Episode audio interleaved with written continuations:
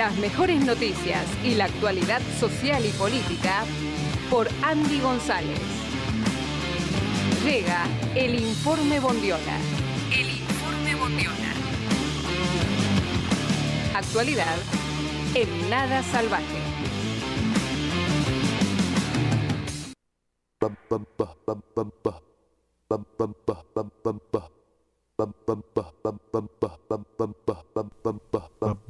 Bueno, han pasado muchas cosas. Una cosa que siempre tratamos de rescatar dentro de lo que es el informe Bondiola son cuestiones que pasan dentro de nuestro país, que dentro de todo también demuestran para las afueras una visión como que dentro de todo hace, hace enaltecer esta frase de quién dijo que todo está perdido, muchachos. Em, la semana pasada pasaron cosas, ¿sí? También en esta.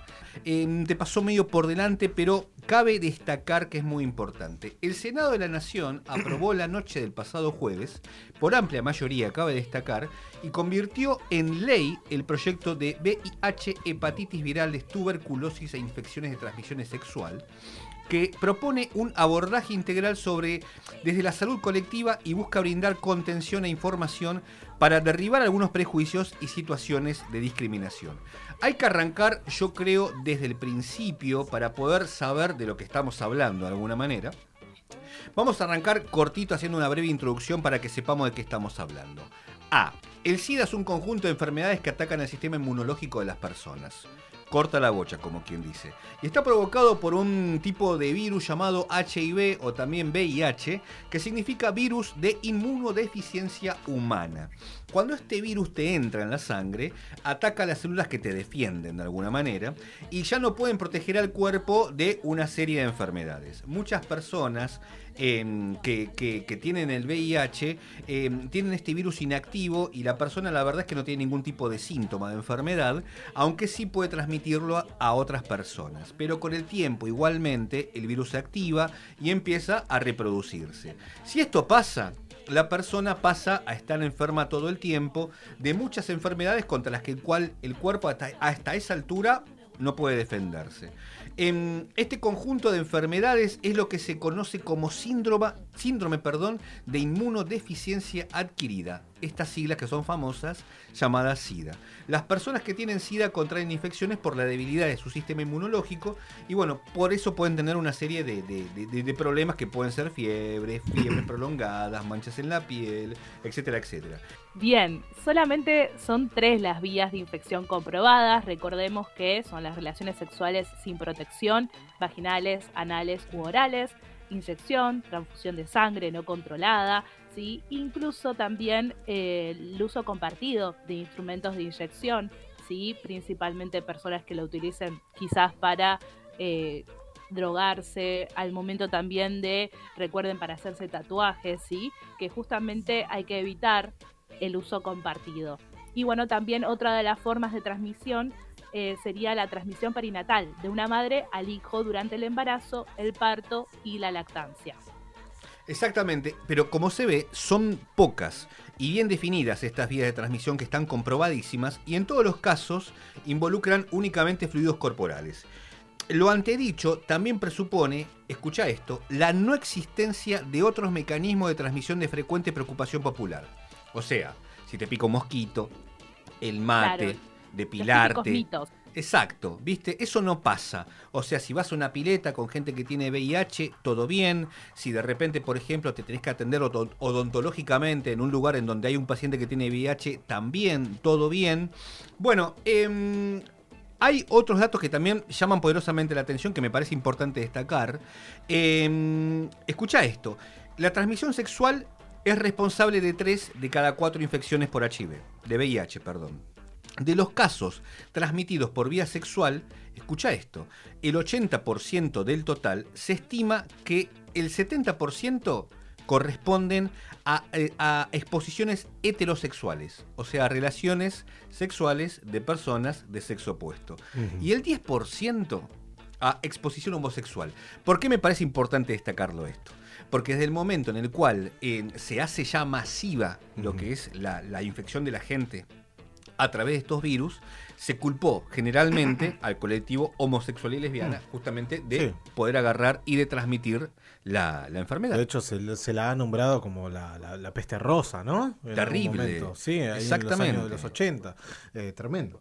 O sea, diversos estudios parecen indicar una mayor probabilidad de transmisión de varón a mujer que de mujer a varón, otro dato que también me parece relevante. Igualmente, esto no autoriza a despreciar este riesgo en- y se tienen que comprometer todos con respecto a esto, ¿no? Tanto la mujer como el varón y generalmente en situaciones de, de- de relaciones ya eh, sexuales mantener siempre el preservativo. Darles específicamente que eh, las últimas estimaciones indican del informe mundial sobre el SIDA que 140.000 personas viven con el, VIH en Argentina y de hechas el 65% están en tratamiento antirretroviral. Es decir, que cada año 5.600 personas se infectan con el VIH y 1.400 mueren de enfermedades relacionadas con el SIDA. Por eso me parece también muy importante poder recordar que es importante realizarnos el test de VIH, porque quizás creemos que no estuvimos expuestos, pero es importante que lo podamos realizar. Así que en un momento más adelante les estaremos contando a dónde puedes acercarte a hacerte este test.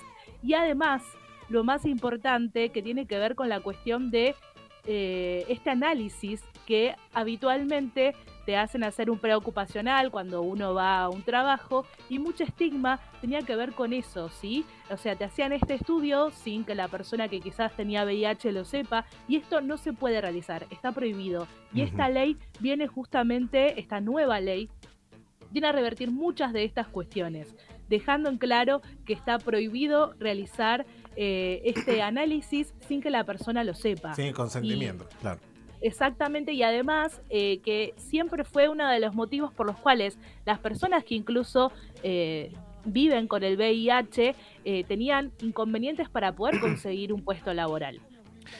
O sea, esto viene a poner, a, a dar un poco de justicia. Yo mencionaba recién un momento la figura de Lucas el Fauno Gutiérrez, que es un periodista que durante el día de hoy escribió en el Washington Post una nota de opinión e hizo una frase que realmente generó un ruido bastante fuerte. Decía que teníamos una ley de urgencia de vida y esta es una ley de calidad de vida, ¿sí?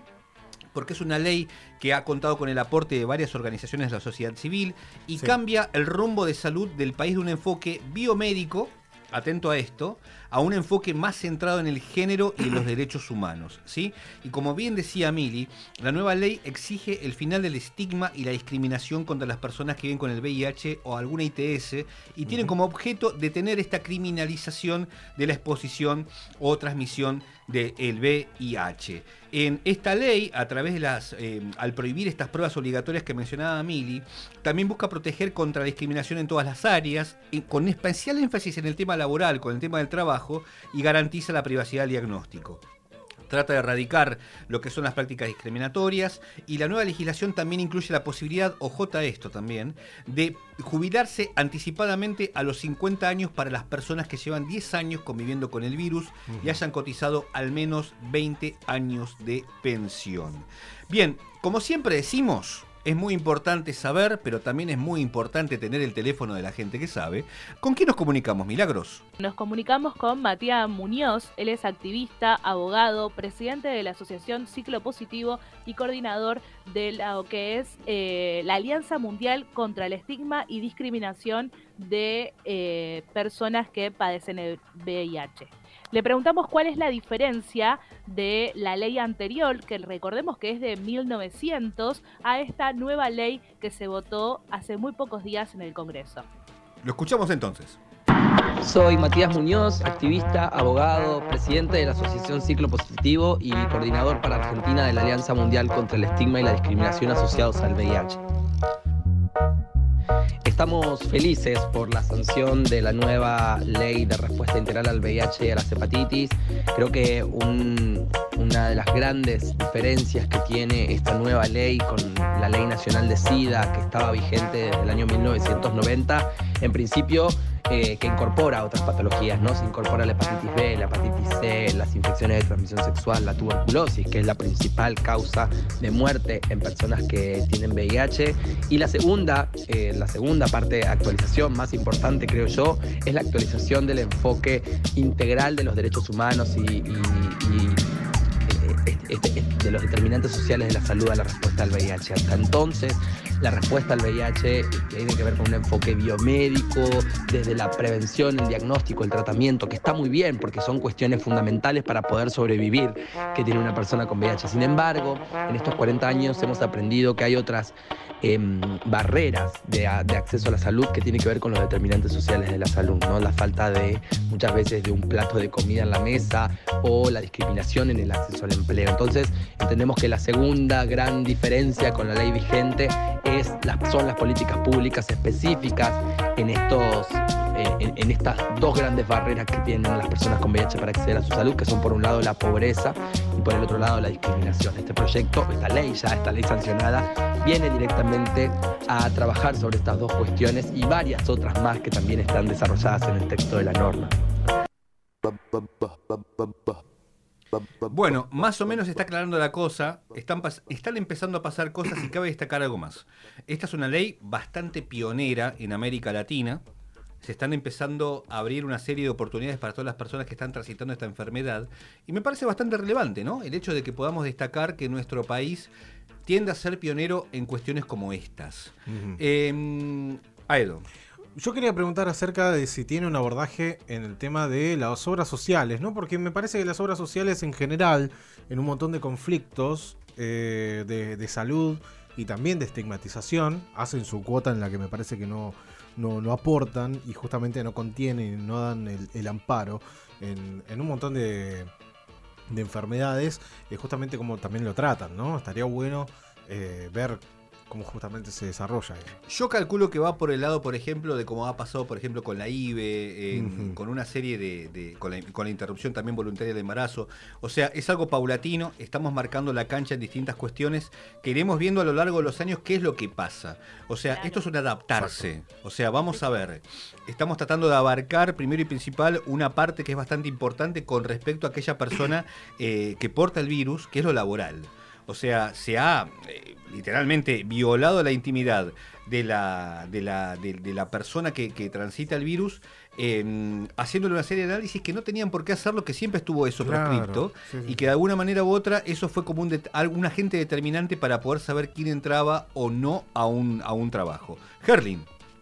Sí, respecto a lo que estaba preguntando Sebi, eh, obviamente que va a llegar un tiempo de poder eh, llegar a distintos acuerdos con los distintos integrantes que en este caso eh, funcionan en el sistema de salud, no solamente las áreas públicas, sino también eh, quien se hace cargo de determinados costos, ¿sí? Como ocurría, como ponía recién de ejemplo Andy con eh, lo que fue la ley del aborto. Entonces, va a llevar un tiempo, sí, y bueno, específicamente a nuestro entrevistado también le preguntamos cuáles eran las expectativas. Sabemos que primero las, ley, las leyes se votan, ¿sí? se trabajan y ahora hay que ver qué es lo que va a suceder después con esta reglamentación y también tengamos en cuenta que se necesita también ver de dónde se van a sacar los fondos para poder continuar y llevar adelante esta ley. Así que bueno, no sé si les parece, Andy, eh, compartimos la segunda pregunta que le hicimos al invitado. Sí, sí, sí, adelante pregunta.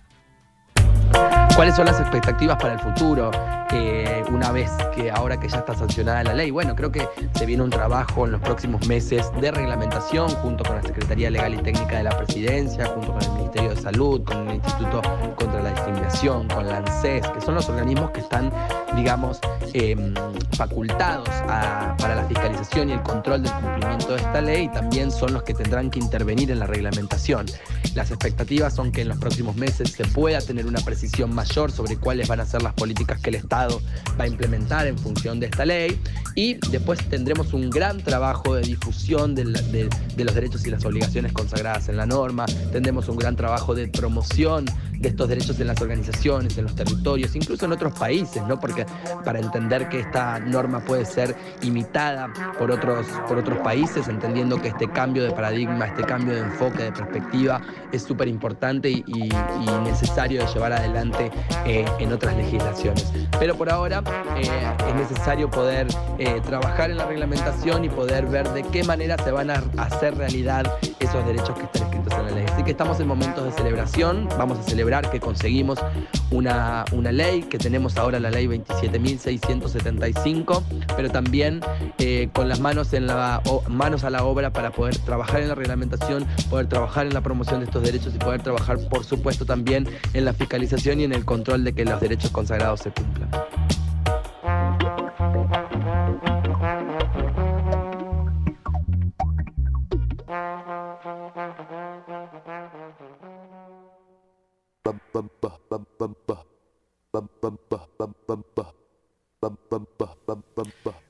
Perfecto, clarísimo. Más claro, terminale echando un toque de agua.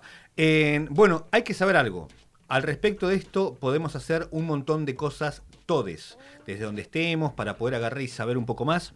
Pero también me parece muy importante el hecho de que podamos cuidarnos y a través del cuidado, mejor dicho, ¿cómo llegamos a ese cuidado? Bueno, haciendo una serie de test, por ejemplo, que me parece que algo de eso Milagro Herlin quiere hablar. Decime, Mili. Sí, contarles que específicamente eh, la única manera de saber si una persona contrajo el virus es haciéndose un análisis de sangre.